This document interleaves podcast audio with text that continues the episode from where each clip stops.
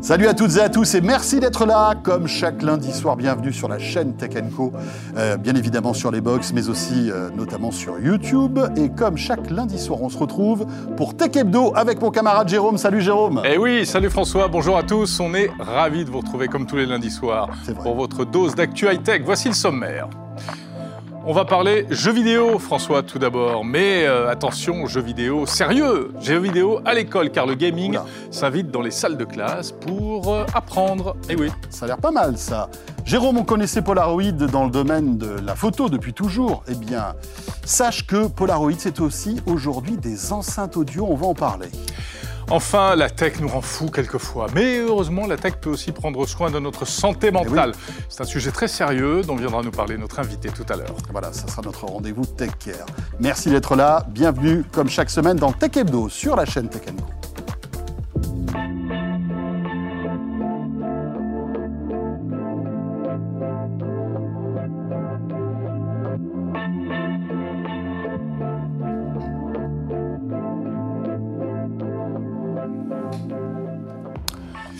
bien voilà, c'est parti, pour notre demi-heure dédiée à tech. Non mais c'est vrai, tu répètes tout, ce, que je dis. Déjà, je pense qu'à l'école, bon, déjà à notre époque, il n'y avait pas de jeux vidéo euh, à l'époque. Mais en plus, tu devais un petit peu regarder ce que faisait ton voisin, non Pas du tout, j'étais un, ange. Tu pompais pas ah Non, pas du tout. Ok. C'est pas mon genre. Euh, je vous rappelle aussi que vous pouvez retrouver ce Tech Hebdo sur euh, la plateforme RMC BFM Play, qui vous permet de retrouver la chaîne Tech Co en direct, mais, bien sûr, mais aussi tous les replays de toutes les émissions. Et oui, et on vous présente tout de suite notre spécialiste, notamment de produits audio et photos, qui nous a rejoint après euh, ce petit jingle actu.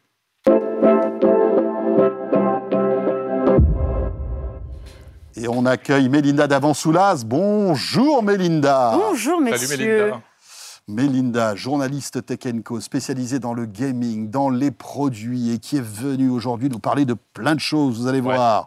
Mais on va commencer par Ubisoft. Ubisoft, pépite française, euh, développeur studio euh, incroyable d'envergure mondiale. Exactement, le spécialiste jeux vidéo français. Assassin's Creed, enfin ils ont fait plein de jeux incroyables. Et là, eh je vais vous parler Ubisoft et éducation, exactement. Oh, Parce que, mais oui, vous n'êtes pas sans savoir, messieurs, que depuis 2015, il y a un plan numérique à l'école en France. Et alors, ce n'est pas seulement les tablettes euh, dans les écoles qu'on distribue donc aux élèves pour alléger le cartable, mhm. ça passe aussi. Les PlayStation. non, non, on n'est pas encore de PlayStation dans les. Enfin, je dis ça, il y en a certaines, oui, mais vous allez voir pour une bonne raison. PlayStation dans le sac à dos euh, Non, pas directement dans la classe, pas dans le sac à dos. mais euh, le jeu vidéo fait notamment partie des, euh, comment dire, des outils aujourd'hui pédagogiques, de plus en plus dans les écoles. On apprend parce que, mine de rien, ça n'a pas l'air comme ça, mais le jeu vidéo peut servir à apprendre hmm. l'histoire, la logique, les mathématiques. Pardon, Mélinda, mais moi j'ai connu ça euh, ah, déjà dans les années 95. On parlait du jeu ludo-éducatif. Exactement. Eh bien, programme ludo-éducatif. Tu as tout à fait raison. On y revient. Hmm. Et notamment bah, Ubisoft qui a sorti beaucoup d'outils pédagogiques pour ça, avec des jeux euh, autour de ces marques emblématiques. Donc il y a évidemment les lapins crétins qui vont vous aider à apprendre le code informatique c'est simplifié pour être accessible aux enfants des 6-7 ans. Donc vous voyez, c'est vraiment des briques. On leur apprend surtout les rudiments de la logique. Il y a aussi Soldats euh, inconnus, euh, mémoire de la Première Guerre. Donc évidemment un jeu sur la Première Guerre mondiale qui s'intéresse au quotidien des soldats à travers des lettres qui étaient envoyées, des actions. Donc vous apprenez l'histoire tout en jouant. Il y a d'autres jeux. Il y a un autre jeu qui s'appelle Anno 1603. Euh, Donc pareil, on est sur là plutôt sur l'économie euh, de la conquête territoriale. comment ça se passait Et évidemment, François le disait, on ne pouvait pas parler d'Ubisoft sans parler d'Assassin's Creed. Mais oui. Et Assassin's Creed, oui, va rentrer. Eh bien, on apprend l'histoire avec Assassin's eh oui, Bien sûr. Parce que c'est un jeu qui est conçu avec des historiens. Euh, il y a énormément un travail de reconstitution historique qui est phénoménal dans ce jeu. Euh, des informations vérifiées sur des personnages, donc selon les époques. Mhm. Et là, ils ont mis Assassin's Creed, donc euh, Origins, qui était celui qui s'intéressait à l'Égypte ancienne. Mais je rassure tout de suite les parents, ce n'est pas le jeu Assassin's Creed avec les combats, les scènes sanglantes. C'est un jeu qui, on le rappelle, est interdit aux moins de 18 ans normalement. C'est un vrai jeu, mais qui est un dérivé du jeu d'origine. Exactement. Il y a quelques personnage, j'imagine, central, etc. exactement. Il y a quelques années, ils ont lancé en fait euh, un dérivé d'Assassin's Creed qui s'appelait Discovery Tour. Donc vous voyez l'idée, en fait, c'est de se balader dans les décors du jeu. Donc vous avez toute la reconstitution historique, vérifiée, avérée les personnages, mais surtout aussi les us et coutumes de l'époque. Là, vous êtes dans l'Égypte ancienne et vous vous baladez vraiment dans les pyramides. On vous explique à travers des petits textes ben, comment étaient construites les pyramides, ce que signifiaient les hiéroglyphes, ce que signifiait euh, tel dieu. C'est vraiment, pour l'avoir déjà euh, testé, c'est vraiment une mine d'informations pour les gens qui sont euh, fans d'histoire. Il y en a plusieurs. Alors là, ce sera. C'est validé par l'Éducation nationale? Exactement. Ils, ont, ils viennent de signer là un partenariat. En fait, ils mettent ces quatre jeux-là à disposition gratuitement des établissements scolaires, des musées et toute autre association culturelle. Donc, ils ont déjà signé des premiers partenariats. Donc, il y a la Bibliothèque nationale de France, excusez du peu quand même, qui, euh, qui, va en profiter, la médiathèque Marguerite Yourcenar ou la bibliothèque de Montreuil, qui, est, euh, qui était le siège initial d'Ubisoft. Et donc, ces contenus pourront être proposés sur des PC, parce que ce ne sont que des versions PC, euh, mises à disposition des élèves, des visiteurs, gratuitement pour pouvoir en profiter. Professeur, professeur, oui. est-ce qu'il faut un PC gaming pour pouvoir installer ces jeux? Alors non, il faut un bon PC, évidemment, on n'ira pas chercher des PC trop vieux, mais ce sont des contenus justement qui ont été étudiés pour être euh, facilités. On sait bien que les écoles ne sont malheureusement pas encore équipées des derniers euh, PC. Parfois, parfois, dans les écoles, tu as des PC qui ont 10 ans. Voilà, il faut quand même que ça... Alors, bon, 10 ans, je ne suis pas sûre que tout tournera, mais bon, la version allégée d'Assassin's Creed, a priori, ça devrait quand même euh, tourner, c'est pas le, le, vrai jeu. Mais c'est assez intéressant parce qu'il y a actuellement dans l'éducation nationale, il n'y a plus cette peur du jeu vidéo qui était le grand méchant qu'on faisait rentrer dans les salles de classe ça affolait les parents. Il faut savoir qu'aujourd'hui, il y a beaucoup de projets qui sont lancés aux quatre coins de la France, et notamment euh, des choses beaucoup plus immersives pour impliquer les élèves, parce qu'ils sont aperçus que mettre une petite, petite dose hein, de jeux vidéo dans les classes, ça évitait le décrochage scolaire. C'est voilà, c'est très bête, mais vous mettez des enfants qui ont envie d'aller, euh, de tester, de découvrir. Et notamment, il y a un projet qui a été lancé en, en Nouvelle-Aquitaine les enfants sont impliqués dans la création d'un jeu. C'est-à-dire que c'est eux qui élaborent tout hmm. du scénario. Et mine de rien, eh ben, ils font tous les apprentissages autour de ça, les mathématiques, la bon, Il faudra voir sur la durée si ça apporte vraiment euh, voilà, quelque chose. Parce que le, le, gaming et le ludique et le numérique à l'école, c'est encore euh, quand même un sujet un peu touchy. Quoi, hein. Ça ne fait pas l'unanimité. Ça ne fait pas l'unanimité, alors qu'il y a énormément, vous avez reçu euh, notamment Messieurs Powers, qui est un, pareil, une plateforme gratuite. Emmanuel De, voilà, qu'on salue, qui, qui a mis qui a créé des contenus français, mathématiques, langues étrangères pour les enfants, pour justement leur apprendre par le jeu. Et ça marche, on sait que ça fonctionne. Donc, Super. il faut juste que les mentalités évoluent un petit peu sur le sujet. Grosse actu de la semaine. Dans Alors, dans l'actualité, toujours dans le jeu vidéo, cette fois-ci, une, une, information un peu moins heureuse. On peut revenir peut-être sur ce hacking de GTA alors, 6. Oui. Alors, ça en est où? Parce qu'on en parlait la semaine dernière. Alors, vous en avez parlé la semaine dernière. Donc, énorme fuite. Là, on parle quand même de centaines, euh, près d'une centaine de, de vidéos et donc de footage, qui sont un peu des versions de travail. Mhm. Alors on sait que c'était des versions très euh, précoces du travail sur GTA 6, mais mine de rien, ça a fuité. Et le hacker en question, qui s'était donc un peu vanté d'avoir fait ça, avait quand même tenté un peu auprès de Rockstar de récupérer de l'argent en disant attention, j'en ai encore plus euh, à donner. Évidemment, il a fait un petit peu le malin. Et il avait à ses trousses euh, la police de GTA, donc les autorités et américaines Ils l'ont retrouvé il fait, A priori, il l'aurait retrouvé. Il l'aurait retrouvé en Angleterre, donc dans le Oxfordshire, pas très loin de Londres. Et donc le jeune homme aurait 17 ans. Donc euh, voilà, un peu la cible de GTA, on dirait. Donc il a été arrêté, mais il n'y a pas de confirmation sur son identité. D'accord. Il y a eu des sources, notamment du côté de la BBC et de journalistes qui ont suivi l'affaire en disant oui, c'est lui. Peut-être. Uber qui a aussi été victime mm. d'une grosse fuite euh, de données euh, il y a quelques, quelques mois, eux, ils ont dit oui, euh, là, il y a eu une arrestation. C'est un membre d'un groupe qui s'appelle Lapsus. Mm-hmm. Et ce groupe, on en a déjà entendu parler. Parce que c'est un petit groupe de hackers d'Oxford. Donc, c'est vrai que ça on se rapproche géographiquement. On se rapproche un petit peu quand même géographiquement. Qui a été arrêté il y a quelques mois aussi. Ils ont arrêté six membres, donc des jeunes qui avaient 16 ans à l'époque. Donc, un peu le même âge, et qui seraient derrière donc d'autres fuites énormes qui ont frappé la tech en début d'année, Microsoft. On se souvient que le code source de Bing, le moteur de recherche, et de Cortana, l'assistant vocal, était dans la nature. Euh, il y avait eu Nvidia aussi, qui avait quand même arrêté tous ses serveurs. quand même. Hein, ils, sont, ils, sont, plutôt doués. Donc, ce serait eux. Donc, on sait que leur spécialité, c'est le vol de données. Euh, les attaques, donc ce qu'on appelle par déni de service, où on attaque en, mhm. masse euh, un, site, ou éventuellement la redirection, ce qu'ils trouvent très drôle de rediriger des sites de location de voitures vers des, sites pornographiques. Voilà, c'est des petits malins. Et donc, globalement, ce jeune homme, euh, ferait partie de ce groupe-là. Mais évidemment, la police ne veut pas confirmer, mais il y a vraiment un niveau, un nombre de faisceaux qui, qui pointent vraiment vers cette affaire. Sinon... En tout cas, ils sont allés vite hein, pour, euh, Oui, mais en général. sur les hackers. Hein. Mais je pense que le fait de demander, d'en vouloir un petit peu plus, d'être un peu gourmand. Je pense que ça, ça a été son faux pas. Voilà.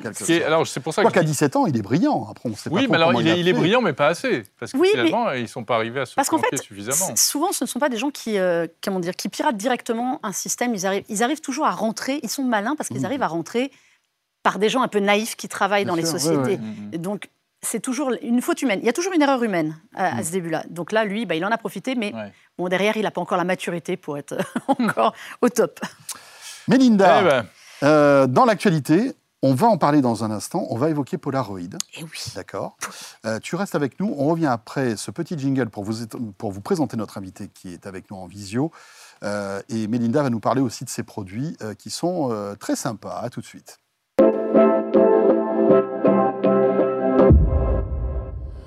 Voilà, normalement, nous sommes en ligne avec Olivier Lemoine. Êtes-vous là? Bonjour. Vice-président senior des ventes monde de Polaroid. Ravi de vous accueillir sur le plateau de Tech Hebdo. Bonjour Olivier. Bonjour à tous les deux. Et euh, on vous présente aussi Mélina Davansoulas, qui est toujours avec nous, journaliste à Tech Co. Bonjour. Qui va nous euh, évoquer et nous montrer en fait les produits dont Olivier va nous parler Car elle dans les un instant. Elle les a là. Elle les a déjà. Allez, Mélinda. Euh... Si je vous dis Polaroid, vous bah pensez à ça. Forcément. Forcément. Hein, ça, c'est la version alors remodernisée de l'appareil photo instantané tel qu'on connaît, mhm. qui existe aussi en petit comme ça. Il est mignon, petit. Voilà, depuis 1937, les premiers Polaroid, marque emblématique, notoriété folle, euh, qui s'est offert une seconde vie en 2017 euh, sous le nom Polaroid Originals. Je pense qu'on racontera l'histoire un peu plus tard. Donc, mhm. qui renaît, qui se mhm. modernise tellement qu'ils ont fait des appareils USB-C euh, avec des applis. Enfin, vraiment la version moderne de l'appareil photo instantané qu'on a tous connu un peu dans notre enfance. Et cette semaine, et là, grosse surprise, on nous annonce ceci. Ceci est le nouvel appareil Polaroid. Je croyais que c'était un téléphone. Ah, non. Alors, je vous préviens tout de suite, il ne fait pas de photos. Non. Ceci est une enceinte. C'est une enceinte. Ça ressemble d'ailleurs à une enceinte. Et on a retrouvé, en fait, il y, a une espèce de cohérence. On retrouve un look un peu vintage. Un peu vintage. cette enceinte, c'est l'une des quatre qui sort. Il y a quatre modèles, donc cette gamme qui s'appelle Music Full Color, Polaroid, évidemment. On reconnaît le petit bouton rouge emblématique des appareils photo. Et les couleurs disponibles sont celles qu'on connaît mmh. du logo Polaroid, du rouge, du jaune, du vert. Olivier, euh, alors vous êtes en visio avec nous. Je, je disais, vous êtes vice-président senior des ventes monde de Polaroid. Qu'est-ce qui se passe chez Polaroid? Pourquoi passer de l'appareil photo à l'enceinte Bluetooth? Déjà, on ne passe pas de l'appareil photo à l'enceinte Bluetooth. notre, notre, corps de business, c'est quand même euh, la, photo instantanée, très clairement, et les films. Euh, maintenant, on sait que la marque Polaroid peut se vendre sur d'autres produits, et ça a déjà été fait dans le passé au travers de, produits sous licence. Euh, vous avez peut-être déjà vu ben, des télévisions, des lunettes ou des t-shirts, même Polaroid, mais qui étaient faits par des licenciés. Et là, on a décidé ben, de faire euh, une gamme de produits, mais euh, sous le, même format, en fait, avec la, même mécanique qu'on fait nos caméras. Donc, ça veut dire designé par nous, pensé par nous, euh, tout le contenu est développé par nous. voilà, donc on s'est dit on va faire une extension à ce qu'on sait faire dans la photo, on va faire, on va s'attaquer au, business de, la musique, tout simplement. Alors, Olivier Lemoine, euh, Mélinda l'évoquait, Polaroid, c'est une euh, société qui a, une longue histoire et une histoire euh, étonnante. Vous pouvez nous la résumer un petit peu, nous rappeler, nous rafraîchir la mémoire? Oui, bah, c'est bah, une très longue histoire, effectivement. Et puis, ça a été ça a été pendant plusieurs années la marque numéro un en appareil photo, euh, très clairement. Euh, mais on parle de, ça d'il y a 30-40 ans. Tout le monde se souvient, enfin, ça dépend de l'âge que vous avez, mais à mon âge, euh, on, se souvient de. Oh, nos on s'en souvient très bien. Voilà, donc et, on avait, nos parents avaient déjà des caméras Polaroid. maintenant, bah, ce business de la photo instantanée, il a beaucoup souffert. il y a 15-20 ans avec l'arrivée des caméras digitales, tout simplement. Euh, donc, euh, donc la société a, eu des moments euh, difficiles. et depuis une dizaine d'années, en fait, ben, le propriétaire actuel de la marque a décidé de relancer les films Polaroid. Au début, c'était que les films. et depuis cinq ans, on refait des, caméras qui sont produites neuves, mais toujours avec les films qui sont toujours produits dans la même usine où étaient produits les films il y a 40 ans. C'est une usine qui est. On produit encore nos films en Hollande sur des machines qui ont 40 ans. Donc c'est assez, spécifique. Et euh, depuis voilà, cinq ans, on, réattaque ce, marché. Euh, on a commencé avec une caméra, maintenant on a trois modèles, on a des printers, on a différents films. Et, euh, et y a, la semaine dernière, on a lancé cette gamme de, de Polaroid de musique, une gamme de quatre players que, que vous avez devant les yeux. Mmh. Euh, Mélinda, tu, connais bien cette marque, toi hein Tu as suivi les. Ah, moi, je suis une, une fan. Je suis une fan de la première heure parce que mes parents, évidemment, comme on l'a dit, mes parents avaient des appareils, j'ai grandi avec. Parce que rappelons les photos, ces photos particulières, on appuyait, la photo sortait, on voyait rien. Euh, on secouait pour rien, parce qu'on disait c'était génial. Il ne faut surtout pas secouer. voilà, mais tout le monde faisait surtout ça. Pas. voilà, et au bout mais tout le monde l'a fait. Et au bout d'un moment, on avait la photo qui apparaissait, qui était magique. Mais ça, et c'est dingue comme ça plaît aux jeunes d'aujourd'hui. Il y, a un vrai, il y a un vrai regain euh, d'intérêt pour la photo instantanée. Alors voilà, Polaroid est revenu dans le jeu. On sait qu'il y, a, d'autres marques qui sont arrivées aussi. Instax, qui est arrivé, qui, qui avait profité de la place laissée vacante. Et il y a un vrai, il y a ce côté instantané, mais surtout de support physique. Aujourd'hui, la photo, elle est numérique. Alors c'est très bien, on peut en prendre des milliers et des milliers, en rater autant. C'est ce qui a aussi avait euh, le virage qu'avait raté Polaroid. Je suis désolée de le rappeler sur la photo numérique. Euh, mais aujourd'hui, la force du souvenir sur papier, en fait, euh, ça n'a pas de prix. Et il y a quelque chose qui a été très bien compris, c'est l'impression de vos photos smartphone aussi possible sur du papier, du papier instantané. Mais j'aimerais qu'on revienne aux enceintes. Autant vous avez une légitimité dans la photo, Olivier, mais il va falloir construire cette légitimité maintenant dans le son sur un marché qui est hyper, hyper euh, concurrentiel quand même. Absolument. Ah on en a bien conscience. Euh, ça va. C'est pas un challenge facile qu'on s'est mis devant nous, mais euh, on a, comme vous en doutez, on a déjà commencé à présenter ces produits à pas mal de clients dans le monde entier, et là, ça a été super bien reçu en fait. même au-delà de nos espérances. Et en fait, ce que les gens ont vraiment trouvé sympa, c'est le design des produits qui est vraiment différent de ce que, vous pouvez trouver sur euh, tous les autres euh, speakers Bluetooth ou enceintes Bluetooth. Euh, c'est vraiment un design unique. Comme on l'avait dit au début, c'est très très proche de ce qu'on fait en caméra en termes de design. On utilise vraiment les mêmes codes couleurs, les mêmes, les mêmes éléments de, de, design.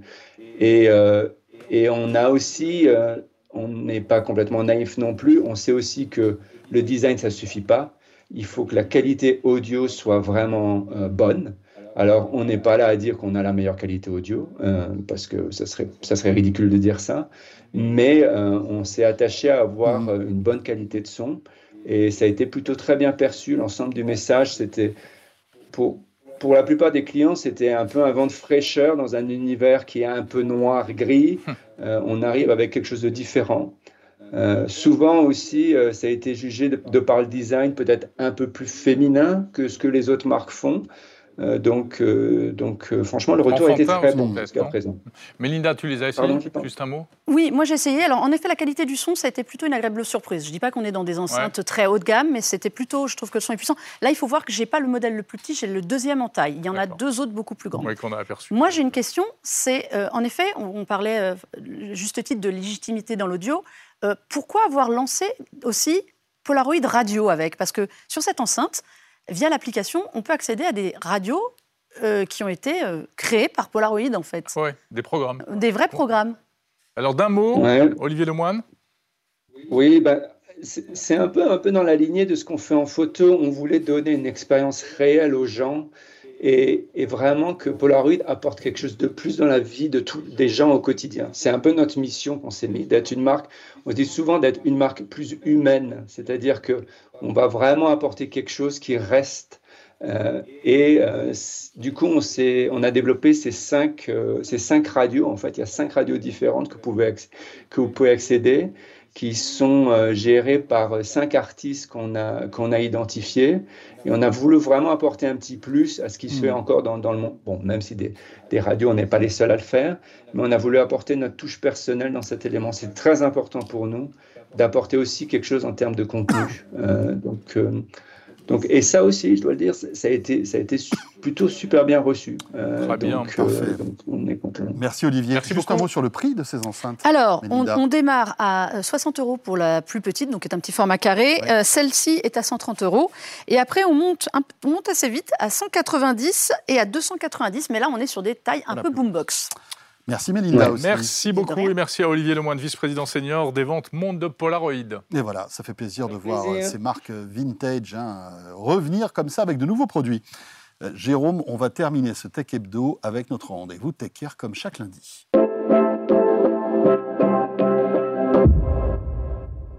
Voilà, notre rendez-vous Tech Care, comme chaque semaine, la tech euh, dans tout ce qu'elle a de plus positif au service de, notamment aujourd'hui, de la santé mentale, François. Tout à fait, et on est très heureux de recevoir Yannick Tresco sur le plateau de Tech Hebdo. Bonjour Yannick. Bonjour. Vous êtes euh, à la fois porte-parole de ce collectif Mental Tech, mais aussi le cofondateur de Resilize Therapeutics, euh, qui en fait est là pour soigner en fait tous les je crois, tous les, chocs post-traumatiques. Mais enfin, vous allez nous, expliquer tout ça. Comment la tech peut aujourd'hui, euh, Yannick, aider les personnes qui ont besoin justement euh, peut-être d'attention dans le domaine du mental?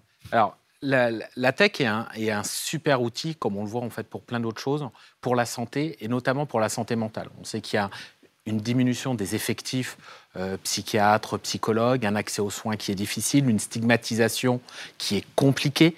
Euh, donc les, personnes ne viennent pas naturellement euh, voir un psychologue, un psychiatre ou aller consulter. Le fait d'utiliser la technologie, une application mobile, d'utiliser un service en fait de, de chatbot ou autre, permet justement aux patients, à la personne qui en a besoin, de pouvoir s'exprimer, de pouvoir être soutenu et de pouvoir être mis en relation avec des professionnels de santé pour son accompagnement. Mhm. Et le numérique est vraiment là au départ en fait pour apporter les patients vers ce soin en fait qu'ils ont besoin. Et euh, si je peux juste apporter un exemple, c'est par exemple en entreprise, euh, tout ce qui est qualité de vie au travail, les problèmes de, santé mentale, comme on l'a vu pendant la pandémie du Covid, qui à l'heure actuelle, ben, on, a encore en fait des conséquences. Et ben justement, ces outils numériques permettent de dire, ben voilà, je peux rencontrer, je peux discuter avec des professionnels de santé pour prendre en soin mmh. ma santé mentale. Alors quand on parle de la tech, euh, c'est large, c'est-à-dire que c'est un un éventail de, solutions que vous, alors, vous développez Alors, c'est un éventail de solutions. Alors là, je ne parlerai pas de Resilize, mais typiquement, le, collectif Mental Tech que, je représente aussi mhm. en fait ce soir, on est sept membres fondateurs qui sont sur sept verticales euh, et sept gros piliers de la e-santé mentale. Mhm. donc euh, du, numérique en santé mentale. Donc ça va en fait du bien-être euh, jusqu'à des dispositifs médicaux euh, sous forme en fait de thérapie numérique à validité clinique et qui vont partir sur du remboursement, comme on le fait en fait chez Resilize Therapeutics. Mais du coup, on a différents degrés d'exigence de réglementation clinique, de, etc. Mais concrètement, c'est quoi? Vous parliez d'applications, de chatbots, de eh ben, Typiquement, vous allez avoir dans le bien-être, vous allez avoir des applications comme Petit Bambou, qui est l'un des, membres fondateurs du mmh. collectif. vous allez avoir Quit euh, sur les, addictions faites au tabac. Vous allez avoir euh, Mon Sherpa, euh, par le, qui est développé par CARE, voilà, qui est un chatbot de soutien en santé mentale, etc., avec des professionnels de santé qui sont derrière, qui l'ont conçu, qui l'ont validé. Alors ça, c'est le niveau 1 de la santé mentale, on va dire. C'est de l'accompagnement, en quelque sorte. Voilà, on est vraiment... Voilà, c'est de l'accompagnement, c'est de la prévention. La eh tech ben, peut aller jusqu'où? Eh ben, la tech peut aller, en fait, jusqu'à euh, eh ben, de l'intelligence artificielle, euh, typiquement, très simple, machine learning ou deep learning, pour pouvoir adapter un parcours de soins à un patient, pour pouvoir détecter euh, certaines rechutes, euh, montrer et apporter aux psychiatres des signaux objectifs pour pouvoir poser un diagnostic. On sait qu'en psychiatrie, on ne passe pas une prise de sang, une radio, un scanner pour poser un diagnostic. Et là, tous ces outils en fait numériques peuvent apporter euh, des éléments et eh ben, au niveau de la voix, au niveau en fait, du visage, au niveau des yeux. Et c'est ce qu'on fait chez Resilize. C'est-à-dire Vous avez un exemple? Et eh ben, typiquement, on fait un exemple. Euh, à l'heure actuelle, chez EasyLife, on est en train de développer, donc, certes, des thérapies numériques pour les événements traumatiques et les troubles de stress post-traumatique pour pouvoir les prévenir, mais on récupère un certain nombre de biomarqueurs, validité clinique, regard, euh, des personnes, euh, les mouvements en fait des yeux. C'est-à-dire face à une caméra face, à une caméra, application en fait de smartphone, mhm. vous allez mesurer la fréquence respiratoire, la fréquence cardiaque, euh, donc toutes les données physiologiques, mais aussi comportementales. Et finalement, le, le numérique en santé mentale se prête très bien à la spécialité c'est-à-dire l'utilisation en fait de, du smartphone, on le voit en fait en entreprise, euh, c'est très simple pour les utilisateurs. Et là, on peut aller bah, du, voilà, de quelque chose en fait de très simple jusqu'à quelque chose de très compliqué mhm. en termes d'intelligence artificielle avec des datasets, sans remplacer le professionnel de santé. Et ça, je le redis, le collectif est là mhm. au niveau très éthique euh, et euh, déontologie. On est là pour aider, c'est-à-dire vraiment apporter en fait des solutions pour les patients, mmh. pour les victimes d'événements Encore faut-il que ces professionnels de santé adhèrent à vos technologies pour, les, pour accompagner en fait leurs patients. Exactement. Ce qui n'est pas forcément euh, le cas assez tout le compliqué. non Alors, c'est assez compliqué. Euh, on pourrait dire qu'avec la pandémie euh, du Covid, euh, on a dû passer beaucoup, bah, pour les professionnels de santé, moi je suis pharmacien, mais pour les médecins, ils ont dû faire beaucoup de téléconsultations parce qu'ils ne pouvaient plus suivre leurs patients. Donc il y a eu en fait cette utilisation des technologies. En France, on est très en retard. On est très en retard encore par rapport à d'autres pays, notamment sur la santé mentale. Mais les médecins commencent à s'y mettre. Les jeunes générations s'y mettent en fait de plus en plus. Les patients sont très demandeurs. Mhm. Ça évite en fait de euh, euh, attendre pendant une heure en fait en salle d'attente, d'avoir une heure ou une heure et demie de mhm. transport aller et retour. Donc il y a vraiment en fait un gain. Et là, tout le monde est en train de s'y mettre. Et c'est pour ça que le collectif Mental Tech, on a vu en fait que finalement l'écosystème, euh, il y avait une prise de conscience au niveau des institutions publiques. Et ben on a fédéré en fait cet écosystème du numérique en santé mentale, et vraiment du, du for good, euh, pour se dire, bah voilà, maintenant on le structure, on avance, on avance tous ensemble pour essayer de le démocratiser, pour essayer en fait de, promouvoir au niveau public, mmh. institutionnel ou euh, privé euh, ces outils-là. C'est en entreprise, non, que, tout ça a, commencé, non? Il y a eu pas mal d'applications et de services qui ont été lancés justement pour les collaborateurs, pour qu'ils se sentent mieux, mm. notamment euh, en plein Covid, je crois. Il, y a eu, il y a eu des initiatives. Donc il y a eu des très grosses initiatives en fait euh, pendant en fait le Covid. Ça avait déjà commencé avant. La qualité de vie au travail était pour certaines entreprises très fort. Euh, donc c'est pour ça qu'on a un des, membres fondateurs qui est Mokaker qui, qui est avec nous. Où voilà, ça a démarré là. Pendant le Covid, ça s'est accentué. Il y a eu beaucoup de télétravail, donc beaucoup en fait de souffrance, et d'isolement euh, notamment, hein. d'isolement en fait des patients. On voit que derrière, bah, beaucoup maintenant ont de l'anxiété, hein, qui, est vraiment la, grosse pathologie euh, en santé mentale qui, qui, dépasse, plus la dépression. Mais finalement, il y avait déjà des innovations à l'hôpital, sauf que ça restait très cloisonné à la psychiatrie.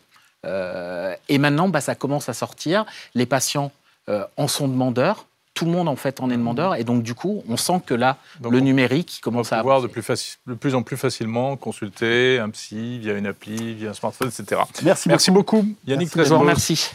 Alors, porte-parole de ce collectif hein, Mental Tech que vous nous présentiez, vous êtes le cofondateur et CEO de Resilize Therapeutics. Voilà, ce Tech Hebdo est terminé. On a été bien sûr ravis euh, de passer cette demi-heure en votre compagnie. J'espère que vous avez pris pas mal de plaisir et beaucoup de plaisir à nous écouter, à nous regarder. On sera là la semaine prochaine, Jérôme. C'est fort probable, cher ami. Avec pas mal de rendez-vous la semaine prochaine, hein, notamment une keynote Google qui va bientôt arriver. On aura l'occasion d'en reparler la semaine prochaine, bien sûr. Pas mal de keynotes se dessinent. Et vous le savez, Tech Co, la chaîne, c'est la chaîne des keynotes aussi. Exactement. On vous fait vivre tout ça en direct. On aura l'occasion d'en reparler. Voilà. Portez-vous bien. Salut à tous. Salut à tous.